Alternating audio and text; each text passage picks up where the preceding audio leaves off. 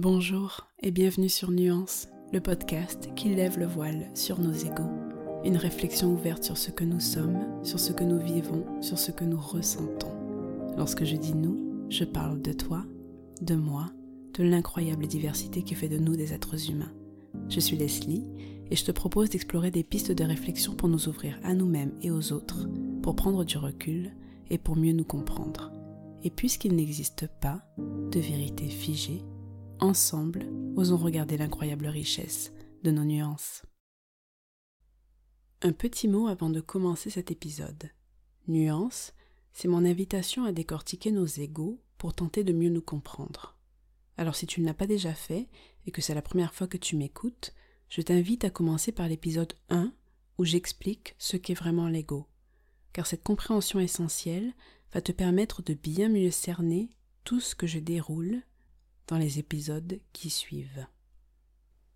Bienvenue dans le dernier épisode de la première saison de Nuances qui, cette fois encore, est enregistré pendant un voyage en dehors du studio. Alors je m'excuse par avance pour les éventuels bruits parasites.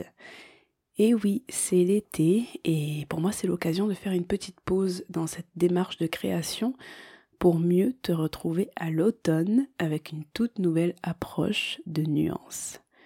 Mais en attendant, pour aujourd'hui, c'est sur toutes les réflexions que je t'ai proposées jusqu'à aujourd'hui que j'aimerais prendre du recul. Oui, pour terminer cette première saison de ce podcast, ce podcast qui est pour moi une invitation à prendre du recul sur toi-même, j'ai envie de remettre les choses en perspective avec un complément de réflexion. Oui, un complément de réflexion qui a justement pour vocation de remettre un peu d'air dans toutes ces prises de recul. En fait, tu seras sûrement pas étonné d'apprendre que personnellement, j'ai longtemps cru qu'il était super important de comprendre, mentalement en tout cas, sa propre histoire de comprendre quelle situation de mon histoire a engendré chez moi telle attitude, tel mal physique, tel défaut de caractère, telle qualité. Oui, depuis que je suis toute jeune, je suis vraiment intriguée par ce que nous sommes, parce qu'il se joue en nous quand on réagit comme si plutôt que comme ça. Et effectivement, c'est passionnant, et c'est surtout sans fin quand on comprend ce qu'est l'ego.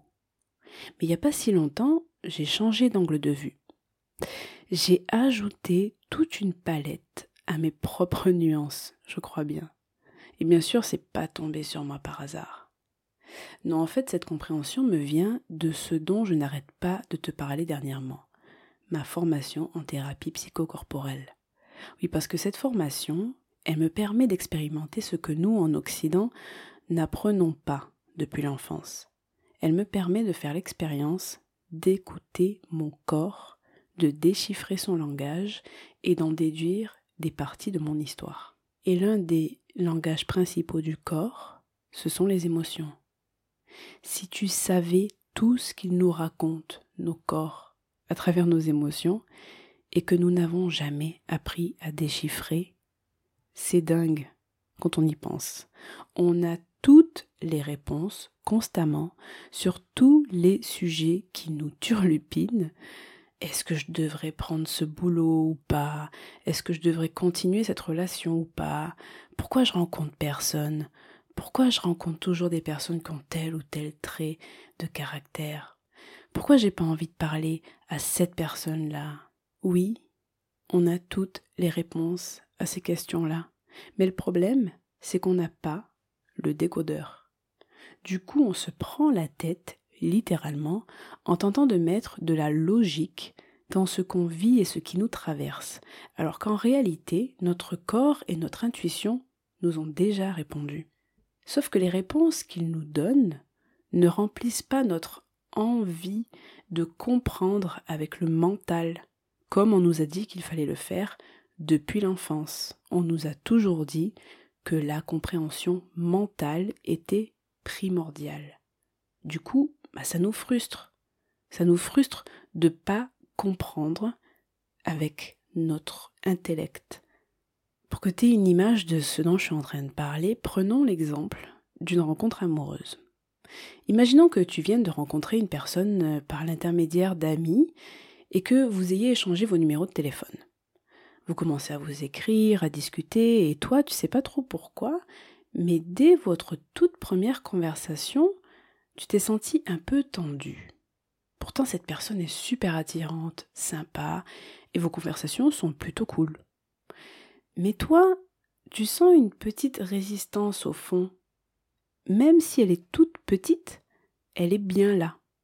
Et quand tu parles de cette personne avec ton ou ta meilleure amie et que tu lui montres une photo d'elle ou de lui, que tu lui parles de ce qu'il ou elle fait dans la vie, de sa façon de voir les choses, ton ami est sans appel. Il ou elle a l'air vraiment super, fonce et vois ce que ça donne. Ça fait longtemps que t'as rencontré personne en plus, alors vas-y, fais-toi plaisir et tu verras bien. Et puis tu rentres chez toi et tu te dis C'est vrai, mon ami a raison, pourquoi est-ce que je me bloquerais? Je sais pas, ça doit être la peur de. Et là, tu te trouves tout un tas de raisons rationnelles de ne pas écouter ta petite émotion de fond qui, elle, ne s'est jamais tue. Mais toi, tu l'as tais. Tu l'as tais parce que ton ego, renforcé par les conseils de ton ami, te dicte ce que tu devrais faire. On se le rappelle, ton ego, c'est le résultat de ton histoire personnelle, de tes conditionnements culturels, et donc il y a de grandes chances pour que ton ego te dise Ouais, il va bien falloir se mettre avec quelqu'un pour pas finir seul. En plus, il ou elle est pas mal et répond à tel ou tel critère. Il y en a pas tant que ça des personnes pas mal. Je serais vraiment bête de ne pas en profiter. Donc, tentons l'aventure. Et paf, oubliez, mise au fin fond du placard ta petite émotion de fond. Alors tu vas te lancer tête baissée dans cette relation et ton ego faisant bien son travail, tu vas vraiment oublier ce que tu ressentais pour te permettre de tomber amoureux ou amoureuse de cette personne. Et alors tu vas te concentrer principalement sur ce qui te plaît chez cette personne et mettre de côté tout le reste. Tu vas désirer que l'amour te rende vraiment aveugle et tu vas vivre ces sensations agréables le plus fort que tu puisses. Et puis, une fois que l'intensité des débuts, comme on dit, sera retombée, étrangement, tu vas le retrouver, ce petit malaise de fond. Mais tu vas pas nécessairement l'interpréter comme ça. Peut-être qu'à la place, tu vas mettre ça sur le dos de ses défauts, ou des tiens, ou des vôtres. Mais ce malaise de fond sera là. Et une fois de plus, tu t'en étonneras. Mais pourquoi ça coince entre nous alors que tout allait bien jusqu'à maintenant? Jusqu'à ce que peut-être tu te souviennes éventuellement de cette petite tension que tu ressentais au tout début et que tu réalises Mais en fait, je le savais. Oui, tu le savais. Sauf que tu ne le savais pas avec ton mental. Et malheureusement, depuis que tu es tout petit ou toute petite, on t'a appris qu'il n'y a que ça qui compte les compréhensions purement mentales, et que le reste ne vaut rien. Un Advil, et le reste, s'il nous dérange, est étouffé aussi vite qu'il est apparu. Ou pas. Alors bien sûr, je schématise, je grossis les traits dans cet exemple pour que tu vois où je veux en venir. Bien sûr que bien des choses se jouent dans le fait de démarrer une relation avec telle personne plutôt qu'une autre, et que si notre corps et notre intuition nous avaient dit depuis le début de ne pas nous aventurer dans cette relation, mais qu'on a décidé de le faire quand même, c'est qu'il y avait quelque chose à vivre et à comprendre là. Mais le fait est là. Tu le savais. On le sait tout le temps, et même de plus en plus quand on accepte ce fait le fait qu'on n'a pas besoin de tout comprendre intellectuellement pour que nos ressentis aient de la valeur et soient pris en considération au même titre que nos compréhensions intellectuelles. Non, on n'a pas toujours besoin de se comprendre, de comprendre pourquoi on aime ça et pas ça, pourquoi on rit, pourquoi on pleure. À la place, on a le pouvoir d'apprendre à se laisser traverser, porter et montrer la route par nos ressentis. On n'a pas besoin pour vivre bien avec soi-même avec les autres et dans notre environnement de mettre des mots clairs, spécifiques et intelligibles sur tout ce qu'on ressent. Et ça, je viens d'en être le témoin ému il y a peu de temps auprès de l'un de mes amis. Cet ami, il vient de perdre sa femme. Il a une soixantaine d'années et tout à coup, du jour au lendemain, celle qui a partagé sa vie pendant une bonne trentaine d'années n'est plus là. Tout à coup, c'est le plus grand des vides autour de lui. Enfin, ça c'est une façon de le percevoir et de le vivre. Parce que c'est pas exactement la sienne. Non, parce que mon ami, lui, qui pratique la méditation depuis de nombreuses années, prend cette expérience particulièrement difficile avec une sorte d'acceptation. Mais pas une acceptation qui dit c'est ok, je gère, ne vous inquiétez pas pour moi. Non.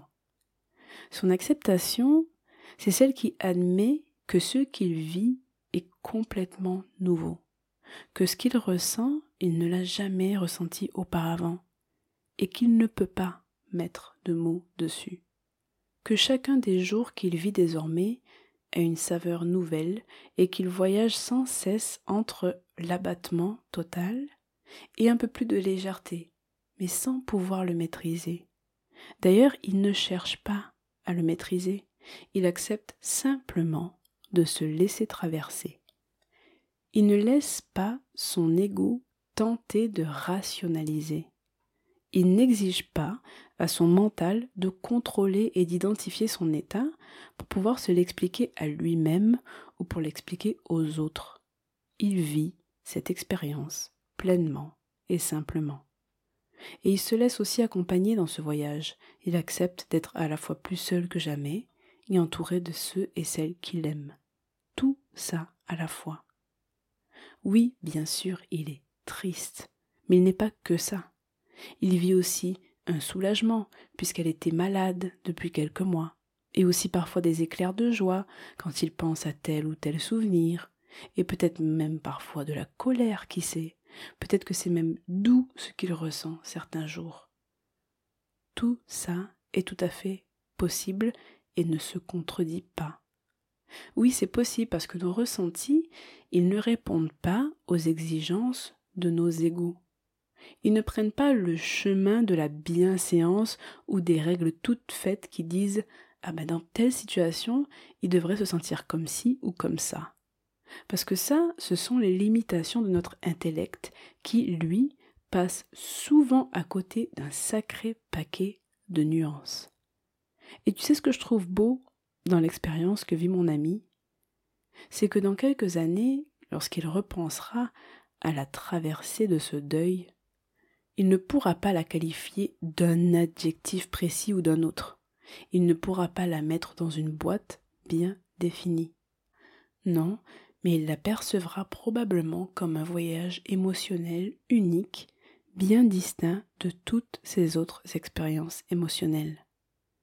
Parce qu'il ne se sera pas interdit de ressentir et de se laisser traverser par toutes les couleurs qu'auront pris ce voyage en voulant absolument faire correspondre son ressenti à ce que notre société nous dit qu'il est normal, entre guillemets bien sûr, de vivre lorsqu'une personne que l'on aime meurt. Tu me suis? En fait, tout ce que j'essaie de te dire, c'est que tu as le droit de ne pas savoir et de ne pas chercher à comprendre pourquoi telle situation te donne envie de pleurer, de rire, de crier ou de te mettre en boule. En fait, je t'invite même à tenter l'expérience de simplement te laisser traverser. Parce qu'on est tellement plus complexe que nos simples intellects. Parce qu'on est connecté de mille et une manières à la vie et aux autres. Et qu'il est fou d'imaginer qu'il est possible de tout décortiquer par les mots, par le raisonnement mental. Alors oui, nuance, c'est mon invitation à prendre du recul pour mieux te comprendre, c'est mon espoir de te faire vivre certains déclics mentaux pour peut-être regarder ton ego avec un peu de distance. Mais à travers tout ça, ce que j'ai aussi envie de te proposer, c'est de ne pas trop te prendre la tête. Parce que décortiquer, c'est bien. C'est même important, parfois. Mais c'est loin d'être la seule clé pour mettre le doigt sur tout ce que tu es. Sur ce, je t'embrasse et nous nous retrouvons dans quelques semaines au creux de tes oreilles. Nuance, c'est fini pour aujourd'hui. Tu sais, mon intention avec Nuance, c'est de te permettre de prendre un pas de recul sur toi-même et sur ceux qui t'entourent pour qu'ensemble, pas à pas, nous arrivions à un peu plus de souplesse et d'indulgence les uns avec les autres. Alors si ton écoute t'a fait penser à quelqu'un ou quelqu'une, n'hésite surtout pas à lui transmettre, histoire que vous puissiez en discuter ensuite, pourquoi pas. Et toi et moi, on se retrouve toutes les deux semaines le mardi et sur Insta à nuance.podcast. À très vite